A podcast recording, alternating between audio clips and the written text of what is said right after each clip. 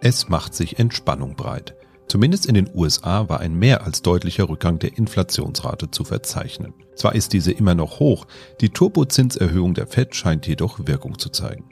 Auf dem Energiemarkt bleibt die Lage jedoch trotz voller Gasspeicher angespannt und mancher Experte befürchtet sogar einen Schweinezyklus beim Gas.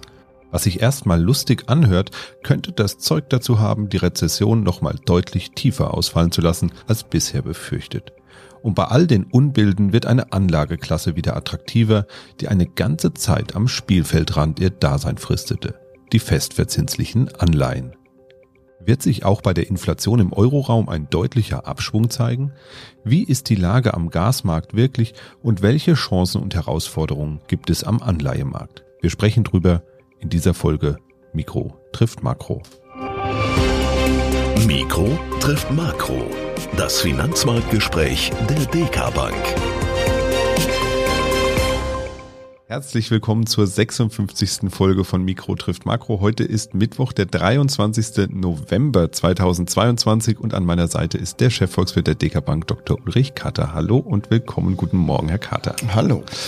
Beim letzten Mal habe ich ja anscheinend einiges durcheinander gebracht und einige unserer Zuhörerinnen und Zuhörer kräftig verwirrt damit. Die vielen Sonderfolgen mit den interessanten Gästen haben offenbar dafür gesorgt, dass ich bei den Folgennummern so ein bisschen ins Straucheln gekommen bin. Und ähm, tatsächlich war es die Nummer 55, die wir vor zwei Wochen aufgenommen haben und auch gesendet haben. Und wir haben sie am 10. November und nicht Oktober aufgenommen. Also ich war da irgendwie komplett aus dem Tritt. Ich hoffe, Sie zeigen mir nicht die gelbe Karte, liebe Zuhörerinnen und Zuhörer. So, das kann schon mal vorkommen. Entschuldigen Sie also den Fauxpas. Ja, apropos Straucheln, da sind wir eigentlich schon beim Thema, Herr Dr. Kater. Gehen wir doch mal rein in die Themen der Ausgabe. Die Inflationsrate in den USA ist nämlich auch ins Straucheln geraten. In dem Fall ist das aber tatsächlich mal was Gutes. 7,7 Prozent wurden da gemeldet. Das wäre ja in normalen Zeiten, also beispielsweise im letzten Jahr oder ähnliches, eine erhebliche Belastung für die Märkte geworden und hätte sicherlich den Pessimismus deutlich geschürt. Jetzt allerdings war es genau Gegenteil der Fall. Die Märkte haben die Meldung sehr positiv aufgenommen. Es war so eine richtige ja, Entlastung zu merken an den Märkten. Ist das schon die Auswirkung der Turbozinserhöhung der amerikanischen Notenbank Fed? Nein, das noch nicht. Diese Zinserhöhungen werden sich im nächsten Jahr durchwirken. Sie sind zwar auch jetzt schon ganz wichtig, ähm, aber das ist wirklich so wie bei einem riesigen Tanker. Wenn man das Ruder rumwirft, dann braucht es eine Weile lang, bis sich tatsächlich der Kurs ändert. Und das, was wir jetzt hier an aktuellen Inflationszahlen haben, da muss man generell sagen, eine Zahl beendet noch keinen Trend. Jetzt wird es darauf ankommen, ob die Erwartungen der Märkte für die US-Inflation auf ein Absinken in den nächsten Monaten jetzt erfüllt werden. Und da ist die Oktoberzahl jetzt ein Anfang gewesen. Das kann sich aber auch in diesem Monat dann ganz schnell äh, nochmal wieder ändern, wenn eventuell auch eine negative Überraschung kommt. Äh, das soll heißen, dass diese Schwankungen des Marktes ähm, auf, auf wirklich Monatszahlen erhalten bleiben. Das, das wird auch in den nächsten Monaten so sein. Aber es wird schon eine Phase kommen, dann im nächsten Jahr, wo dann klar ist, dass die Inflationsraten eben dann doch wirklich zurückkommen und auch deutlich zurückkommen. Dann wird der Markt weiter jubilieren, ähm, das, wie er das ja jetzt schon gemacht hat. Ähm, aber die eigentliche Frage, die sich dann im nächsten Jahr stellt, ist, ob die Notenbanken dann ihren Kurs tatsächlich dann wieder abmildern, ob sie dann die Zinserhöhung abblasen oder sogar schon wieder Aussichten machen auf Zinssenkungen. Und das glaube ich nicht. Denn die Notenbanken werden nach allem, was jetzt im, Nachdenken über Inflation und im Vergleich mit anderen Phasen eben jetzt so zutage tritt, werden wissen, dass ein großer Fehler daran besteht, jetzt schon wieder das Ruder ähm, in die andere Richtung umzuwerfen. Und die Erkenntnis, dass die Zinsen dann erstmal da bleiben, wo sie sind, ja, oder dann auch noch gestiegen sind im nächsten Jahr, die könnte den Markt, die Hoffnungen, dass es wieder mehr Liquidität gibt, im nächsten Jahr dann schon ein bisschen enttäuschen. Ja, im Euroraum ist die Inflation ja nochmal deutlich höher, ähm, als das in den USA der Fall ist. Und das kommt, wie wir ja in der letzten Folge bereits gelernt haben, unter anderem durch den hohen Anteil der Energie im sogenannten Warenkorb. Damit bezeichnet man also die Güter, die für die Berechnung der Inflation verwendet werden. Können wir denn auch in Europa damit rechnen, dass die Inflation jetzt maßgeblich sinken wird, wie das in den USA passiert ist, oder dauert das noch über den Winter bei uns? Ja, auch in Europa sollte die Inflation äh, sinken, äh, auch in Deutschland. Eigentlich ist der, der Hochpunkt der Raten bis Jahresende allerdings äh, erst noch vor uns. Ich sage das mit ein bisschen Fragezeichen, weil diese ganzen Erdgaspreisbremsen und Gesetze wir verfolgen das hier in Deutschland, aber es ist in den anderen Mitgliedsländern im Euroraum ja genauso. Die sind so kompliziert, was dann hinterher die Auswirkungen auf die aktuellen Preise in einem Monat angeht, dass das kein Mensch äh, vorhersehen kann, wenn selbst noch nicht mal die statistischen Ämter wissen, wie sie beispielsweise den Abschlag im Dezember, der ja da kommen soll, für die deutschen Haushalte überhaupt verbuchen soll, preismäßig. Also da ist eine gehörige Portion Unsicherheit drin und dann kommen viele Überwälzungen. Ähm, viele Haushalte haben jetzt die Briefe bekommen von den Energieversorgern zum 1. Januar. Da könnte es dann auch nochmal sein, dass es vielleicht eine negative Überraschung gibt, weil dann eben doch nochmal ein Schwung von Preiserhöhungen, Strom, Erdgas dann ähm, zu verzeichnen ist. Aber danach sollte es dann auch in Europa, auch in Deutschland eben diesen äh, Weg nach unten geben. Ähm, aber auch hier, die EZB hm, äußert sich jetzt so, dass sie standhaft äh, bleiben wird, weil das Problem ist im nächsten Jahr dann nicht mehr so sehr das Energiepreisdebakel aus diesem Jahr, sondern dann ist es eher die Breite des Inflationsprozesses. Und wir haben jetzt schon eine Beschleunigung der Lohnentwicklung. Wir verfolgen das jetzt bei den Lohnabschlüssen hier in Deutschland. Statt im Durchschnitt aller Branchen und, und fürs ganze, ganze Jahr, statt drei Prozent, wie wir das mal erwartet haben, sind es jetzt schon fünf Prozent im laufenden Jahr, das ist 2022. Und jetzt kommen die höheren Abschlüsse dazu. Im nächsten Jahr, es geht auch 5,5 Prozent bis 6 Prozent im nächsten Jahr. Und das ist schon, ähm, das einerseits schön, weil dann diese ganzen Einkommensverluste, die ja jetzt gerade jeder beklagt, ähm, aus der Inflation in diesem Jahr, die sind dann in zwei Jahren wieder ausgeglichen. Das ist die schöne Seite. Allerdings kann es eben auch so diese Preis-Lohnspirale in Gang setzen. Also wir sind kurz davor, dass äh, wir sagen müssen, ja aus diesen Lohnabschlüssen äh, entsteht die nächste Runde von, von Inflation, dann 2024, 25. Gott sei Dank ist es nicht so offensichtlich und nicht so stark ähm, diese, diese, diese Spiralenbildung, wie das in den 70er Jahren offensichtlich der Fall war. Aber in jedem Fall trägt eben diese Entwicklung, das heißt diese Zweitrundeneffekte dazu bei, dass die Inflation, selbst wenn sie sinkt im nächsten Jahr, eben nicht schnell wieder auf die zwei Prozent oder sogar darunter sinken äh, wird. Das heißt also, das Inflationsthema ist eben ein langfristiges, Inflation ist ziemlich klebrig, wenn sie mal da ist. Wobei ich jetzt auch gelesen habe, dass die sogenannten Erzeugerpreise gesunken sind. Das äh, wäre ja etwas, was ähm, der Inflation äh, eher ein bisschen entgegensteht. Also diese äh, Lohnpreisspirale quasi, dass wieder so ein bisschen Druck rauskommt, wenn die Erzeugerpreise eben rückläufig sind und vielleicht auch wieder in Teilen günstiger eingekauft und produziert werden kann.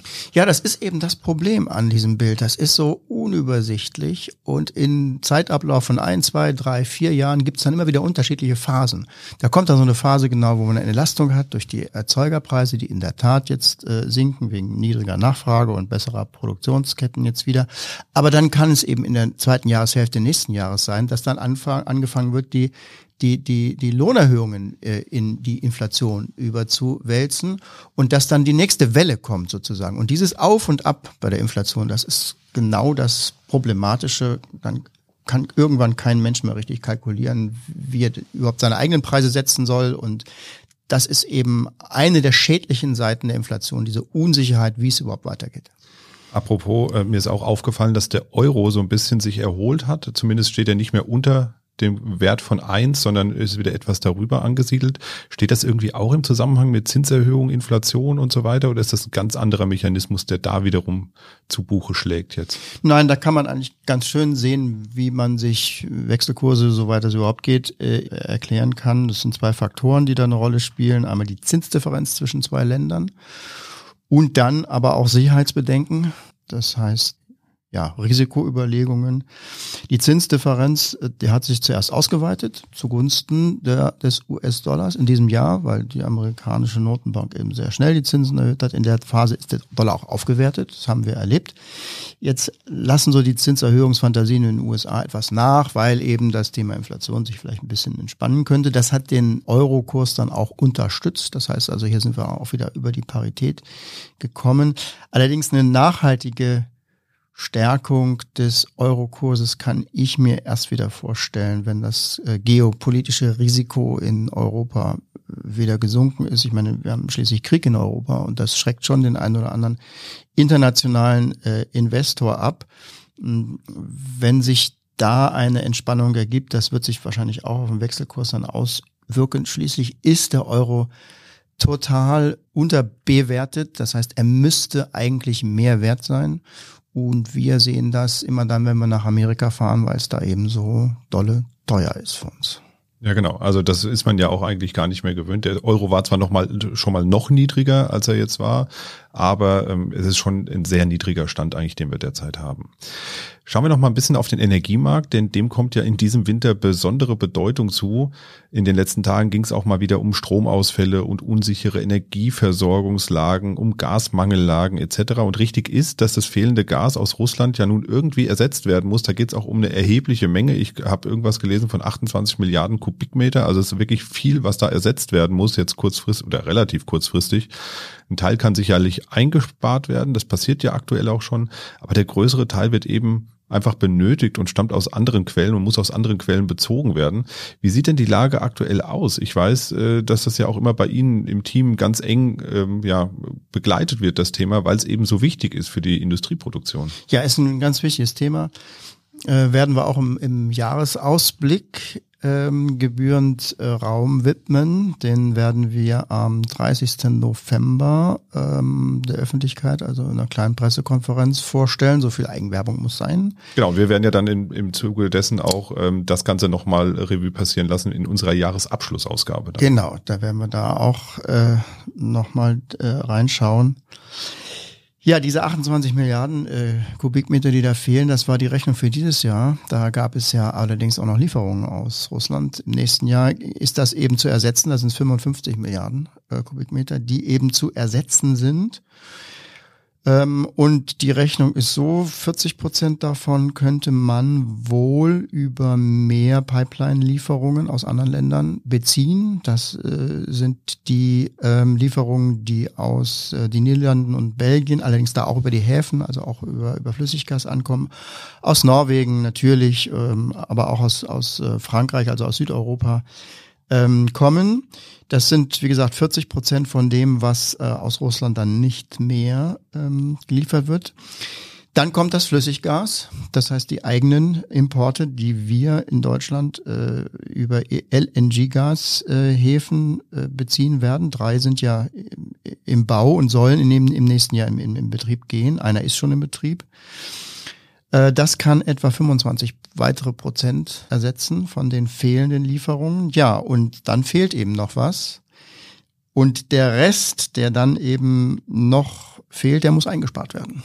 Der muss eingespart werden, weil dafür gibt es keine weiteren Bezugsquellen. Und wenn man das mal umrechnet, wie viel das im Vergleich zum Normalverbrauch in Deutschland ist, dann kommt man auf die berühmt-berüchtigten 20 Prozent an weniger Erdgasverbrauch gegenüber Normaljahren vor dem äh, Krieg, die man im nächsten Jahr dann weiterhin umsetzen muss. Bisher hätte es ja geheißen, 20 Prozent geringer Verbrauch in diesem Winter reicht aus, um durch den Winter zu kommen.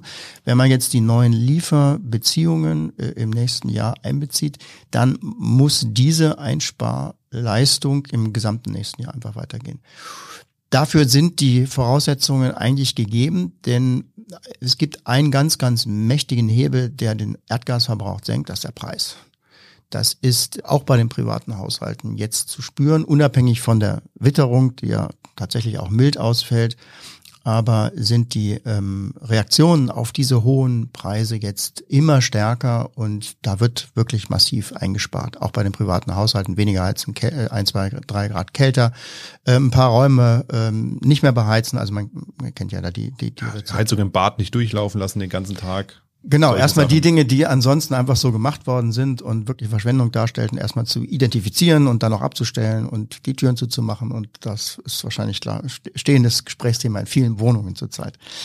Im Sommer nächsten Jahres ist dann, dann allerdings eher wieder die, die Industrie, die dann verbraucht. Dann sind ja die privaten Haushalte gar nicht am Start äh, beim, beim Erdgasverbrauch. Und da ist natürlich der Knackpunkt. Wie wird die deutsche Industrie eben mit so einer Situation umgehen, in der sie konfrontiert ist mit an solcher Anforderung. Und darin liegen ja auch die Befürchtungen, dass eben dann bestimmte Produktionen eben gar nicht mehr angeschaltet werden hier. Wie viel, ähm, wie viel Produkte oder wie viele Betriebe sind denn massiv davon betroffen? Eigentlich kann man da irgendwas sagen? Ähm, hat man da einen Einblick, dass man sagt, okay, eigentlich betrifft das hauptsächlich keine Ahnung, Chemie, Metall, äh, ähnliche Branchen und andere Branchen sind so gut wie gar nicht betroffen? Ja, das ist genau die Frage, über die sich jetzt alle Beteiligten aus der Industrie, aus der Politik, auch von den Beobachtern eben versuchen, ein Bild zu machen, was nicht leicht ist, weil diese Themen ja überhaupt gar nicht im Mittelpunkt gestanden haben. Jetzt kommen die ersten Untersuchungen. Der Sachverständigenrat hatte eine Expertise in Auftrag gegeben und da ist ähm, herausgekommen, naja, dass 300 Produkte der chemischen Industrie für weit mehr als die Hälfte, sogar für 75 Prozent des Erdgasverbrauches äh, stehen. Das heißt also sehr, sehr intensiv in der, in der Energieverbrauch sind. Und diese Produkte äh, wären äh, auch relativ einfach zu importieren sodass also nicht die gesamte Industrie dann abgeschaltet werden müsste, 20 oder 30 Prozent, sondern eben gezielte Produktionen äh, herausverlagert werden könnten aus dem Standort Deutschland und damit die gesamte Wertschöpfung allerdings nur eben wirklich im Promillebereich äh, mehr oder weniger betroffen wäre. Ob das ein realistisches Bild ist, das ist gerade die Diskussion. Da haben sich natürlich sofort auch die Produzenten selber gemeldet und haben gesagt, so einfach ist das nicht. Also wenn wir einzelne Produktionen hier abschalten, bei der Vernetzung, bei diesen Clusterproduktionen, die man, die man hat, müsste dann auch ähm, Kuppelprodukte und ähnliches dann abgeschaltet werden. So einfach wäre es nicht, nicht, nicht möglich. Ähm, die Wahrheit liegt wahrscheinlich wieder irgendwo in der Mitte. Es wird nicht so viel sein, dass Deutschland hier in Windeseile deindustrialisiert wird. Das ist auch nicht unsere Auffassung. Aber es ist schon ein Nachteil für den Produktionsstandort Deutschland. Und da hängt viel dran an diesem Produktionsstandort für die Industrie.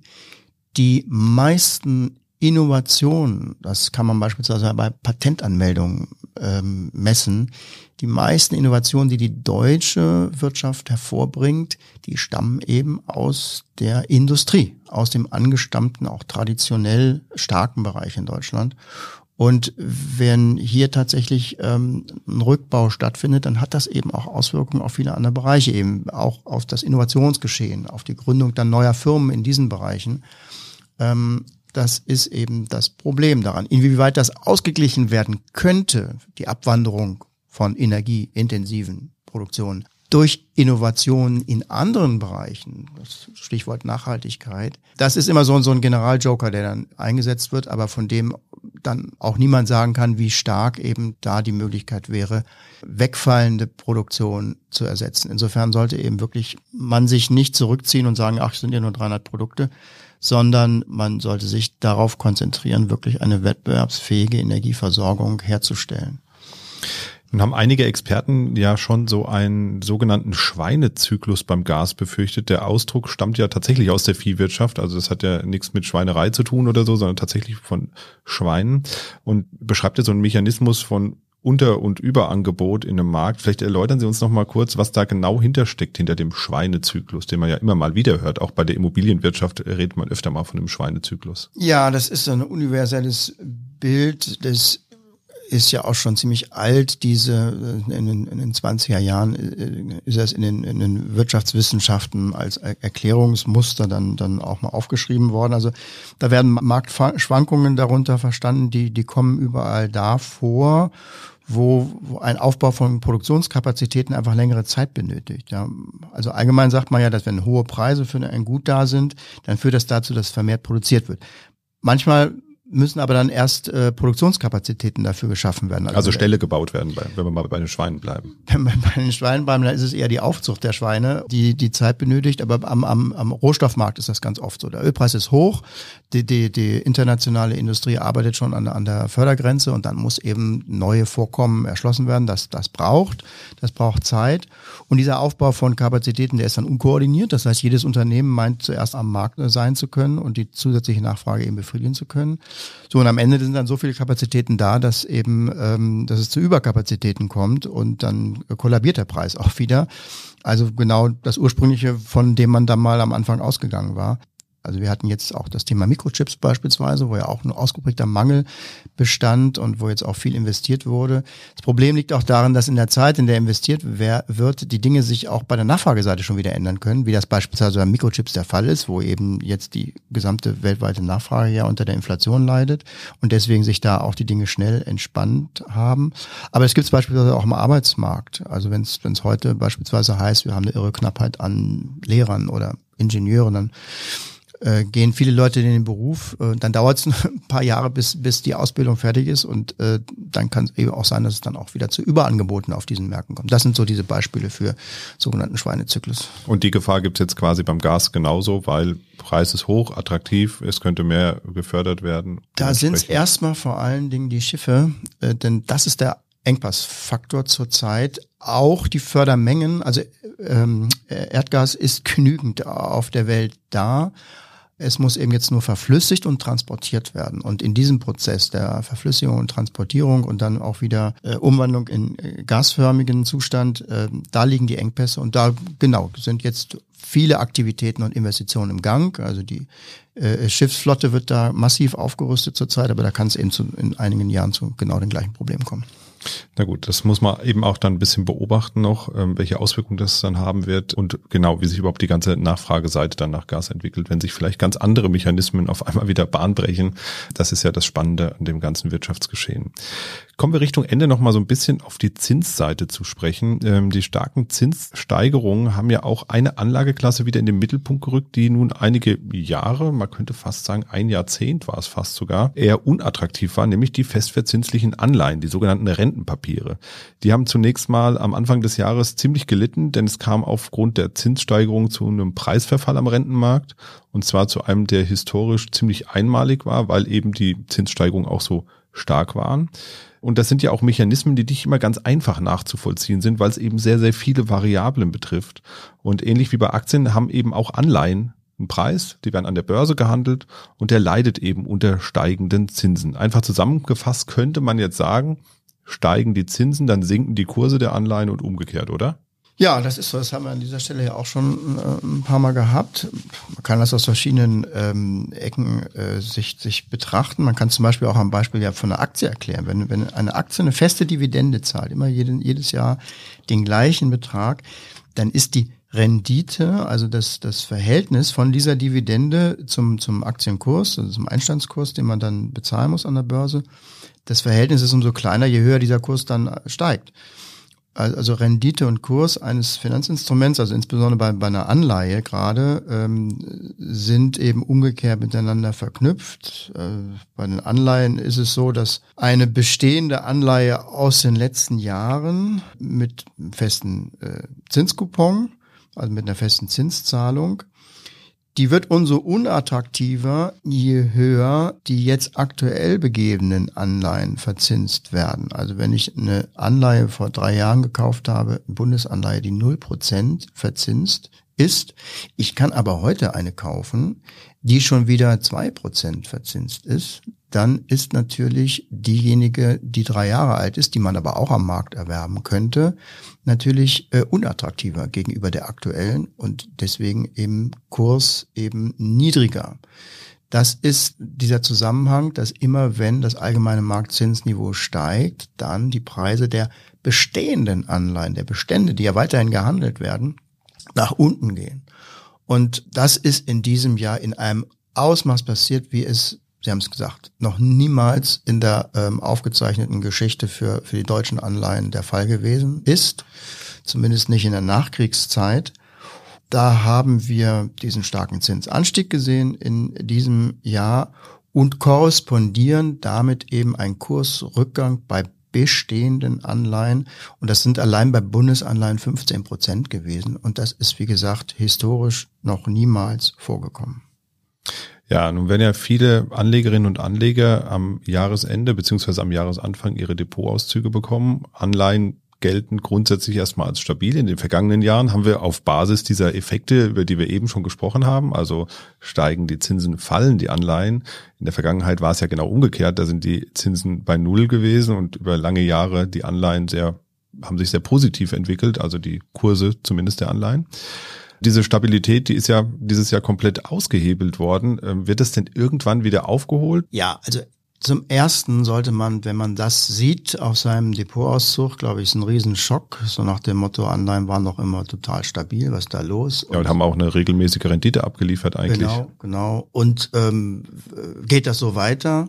Dann sollte man sich vor Augen halten, dass das wirklich ein absolutes Ausnahmejahr ist. Das ist Punkt eins.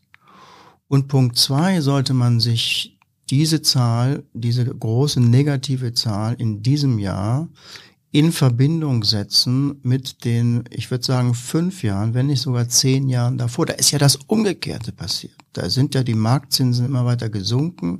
Deswegen sind die Anleihekurse der bestehenden Anlagen, die man eben da in seinem Portfolio hat, immer weiter gestiegen. Äh, da waren es ja immer Zuwächse von fünf, sechs, sieben Prozent bei den Anleihen wo man sich gefreut hat und eigentlich jetzt in den letzten Jahren schon zunehmend feststellen musste, dass ein Teil dieser 5, 6, 7 Prozent eben ungerechtfertigt sind, weil sie eben wiederum eine Zinsentwicklung wiedergespiegelt haben, die unnatürlich war. Das heißt Negativzinsen. Das ist zunehmend jetzt äh, in den letzten Jahren auch klar geworden, dass das eine ungesunde Entwicklung ist. Und da müssen wir eigentlich diesem schrecklichen Jahr 2022 auch mal was Gutes abgewinnen, dass diese Fehlentwicklung bei den Zinsen abrupt beendet worden ist. Damit auch viele Übertreibungen, Technologieaktien und was da alles schon wieder unterwegs war, zum Ende gekommen sind. Und das hat eben diese einmalige Auswirkungen auf die Anleihewelt, dass wir eben ein Teil der Zuwächse aus den letzten Jahren jetzt in diesem Jahr wieder korrigieren müssen. Nicht alle. Da bleibt eben auch immer noch eine gute Entwicklung aus den letzten Jahren übrig, aber eben nicht so, wie sie es in den letzten Jahren angezeigt worden ist. Und einmalig auch in dem Sinne, dass es auch bei diesem einen Mal bleibt. Ja, dass wir also so, so eine Entwicklung jetzt nicht mehr erleben werden.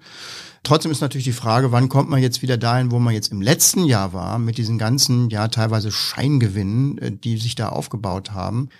Und da ist es natürlich eine Frage, wie ist das Anleiheportfolio eines jeden Anlegers aufgebaut? Ähm, da ist zu raten, dass man ähm, jetzt wechselt Richtung Unternehmensanleihen. Die sind ja äh, schon wieder mit realistischen Zinsen jetzt von vier, fünf, sechs Prozent ausgestattet. Und da kann man dann eben nach drei Jahren sehen, dass man dann eben wieder im letzten Jahr angekommen ist.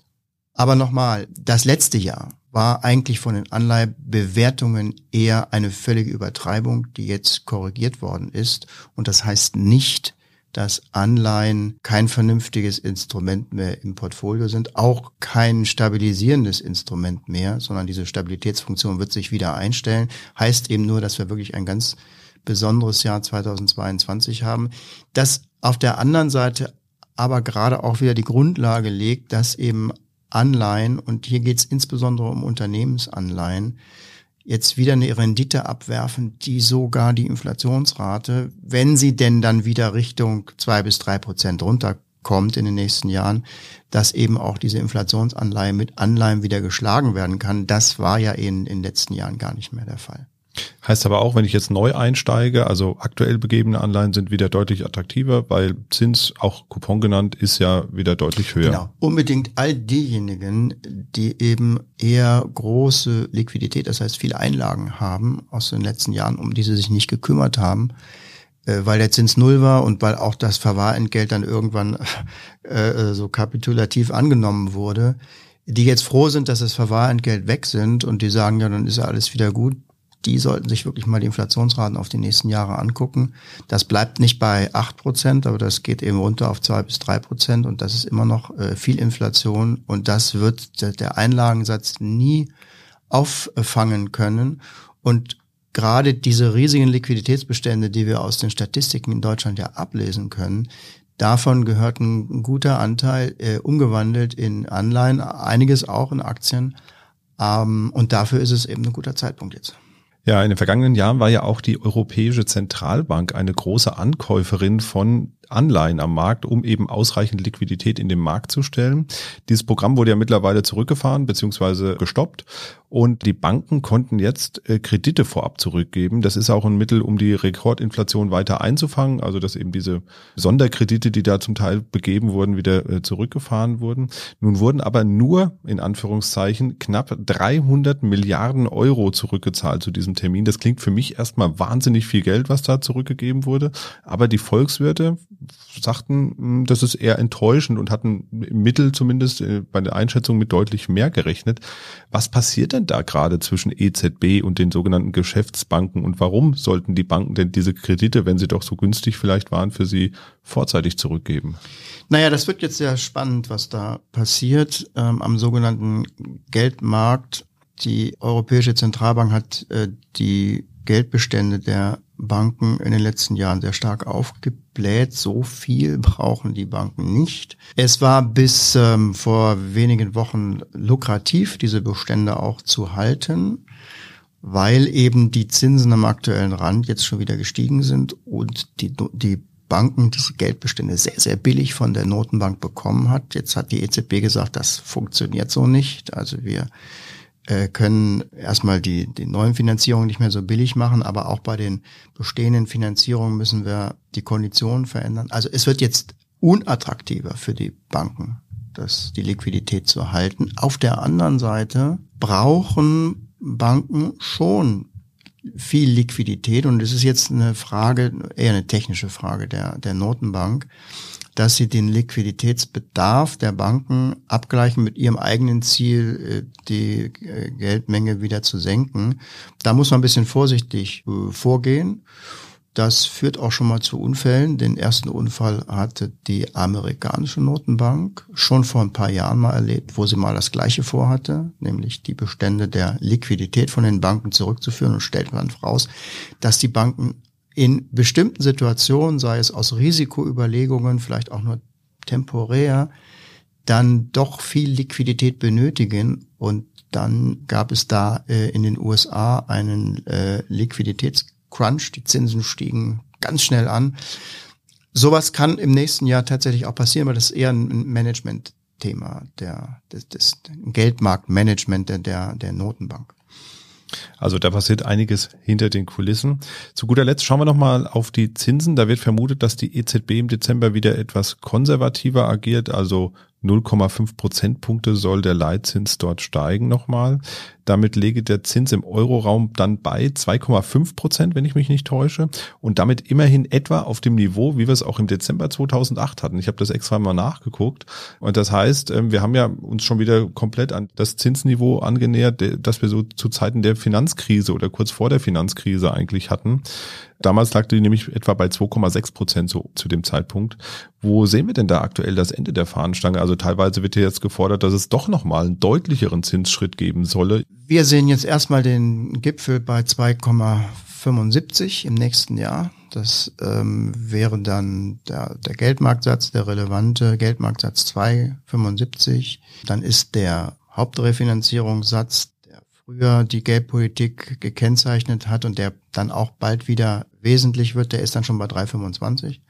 Das heißt, wir sind leicht höher dann als, als 2008. Und ich glaube auch, dass heutzutage niedrigere Zinsen notwendig sind, um Inflation, um diese Inflation hier einzuhegen, weil eben der Energieanteil so groß ist, der wird zurückkommen im, im nächsten Jahr.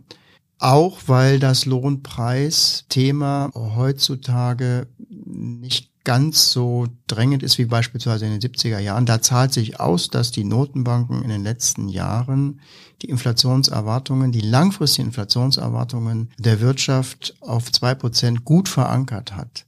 Wäre das nicht der Fall, dann hätten die Gewerkschaften jetzt auch zehn Prozent Lohnsteigerung durchgesetzt.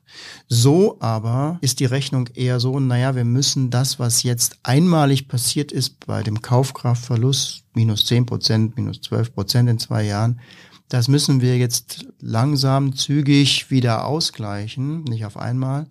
Aber es ist nicht so, dass wir erwarten, dass diese achtprozentige Inflation jetzt die nächsten Jahre anhält und wir in jedem Fall sofort die Lohnerhöhungen auf neun oder zehn Prozent hochschrauben müssen und das auch durchsetzen müssen. Das ist der Vorteil, dass wir eben langfristig gut verankert, niedrig verankerte Inflationserwartungen haben. Und das ist nach wie vor der Fall. Das kann man messen. Die Inflationserwartungen sind gestiegen bei Konsumenten etwa auf drei Prozent. Aber auch nur dann, wenn man sie fragt, was glaubt ihr denn, wie sieht's in den nächsten zehn Jahren aus? Natürlich nicht aufs nächste Jahr. Da sind die Konsumenten auch so, so clever, dass sie sagen, naja, im nächsten Jahr wird's immer noch hoch sein, werden es immer noch sechs Prozent sein. Aber diese Langfristigkeit, die ist doch noch gut im Griff und das ist es, was die Notenbanken sich auch bewahren müssen. Und aus meiner Sicht ist das der Grund, warum man jetzt erstmal die Zinsen nicht auf zehn Prozent anheben muss, wie das ja dann in den 70er Jahren auch der Fall gewesen ist. Man kann niedrigere Zinsen einstellen, das kommt der Wirtschaft zugute, aber man darf nicht nachlassen dabei. Man darf jetzt nicht gleich, wenn die Inflation sich im nächsten Jahr ein bisschen beruhigt, sagt, auch das war's, jetzt gehen wir wieder auf null Prozent. Das wäre ein ganz großer Fehler. Und das wird auch nicht gemacht werden. Deswegen ähm, bleiben die Zinsen uns erhalten. Die Zinsen steigen. Das Jahr endet bald, da werden es weniger Tage. Und ich habe nochmal nachgezählt, es sind dieses Jahr tatsächlich nur noch zwei Podcast-Folgen, Herr Dr. Carter, die wir vor uns haben. Hoffentlich passiert nicht mehr so viel. Ja, das hoffe ich auch. Allerdings, ähm, das Jahr hat ja mehr als genug Überraschungen bereitgehalten, die keiner gewollt hat eigentlich. Eigentlich ähm, erwartet man von Überraschungen ja häufig was Gutes. In diesem Jahr war wenig Gutes dabei, muss ich sagen. Also es war schon ähm, aus Kapitalmarktsicht ein eher anstrengendes Jahr. Und ich glaube, so viel kann man auch sagen. wir haben gerade im Frühjahr, wir zwei mit den ganzen Sonderfolgen und so, haben wir doch ganz schön geackert, auch um da unsere Zuhörerinnen und Zuhörer informiert zu halten. Ja, zwei Folgen noch. Eine davon wird der Rückblick sein, wo wir uns wieder im Jörg Beusen aus der DK Investment eingeladen haben, um so ein bisschen eben mal zurückzuschauen auf das Jahr 2022 und vor allem auch die Perspektive nach vorne zu richten auf 2023. Was erwartet uns da? Auf was hoffen wir und auf was hoffen wir auf keinen Fall? Wenn Sie, liebe Zuhörerinnen und Zuhörer, dazu Fragen haben, dann freuen wir uns natürlich auch, wenn Sie uns diese vorab zuschicken. Schreiben Sie uns ganz formlos und ganz einfach an podcast.dk.de. Für heute machen wir Feierabend und wünschen Ihnen noch einen schönen Tag, Abend oder auch eine gute Nacht, je nachdem, wann Sie uns hören. Machen Sie es gut und bis bald. Tschüss. Mikro trifft Makro ist ein Podcast der DK Bank. Weitere Informationen zur DK Bank finden Sie unter www.dk.de-dk-gruppe.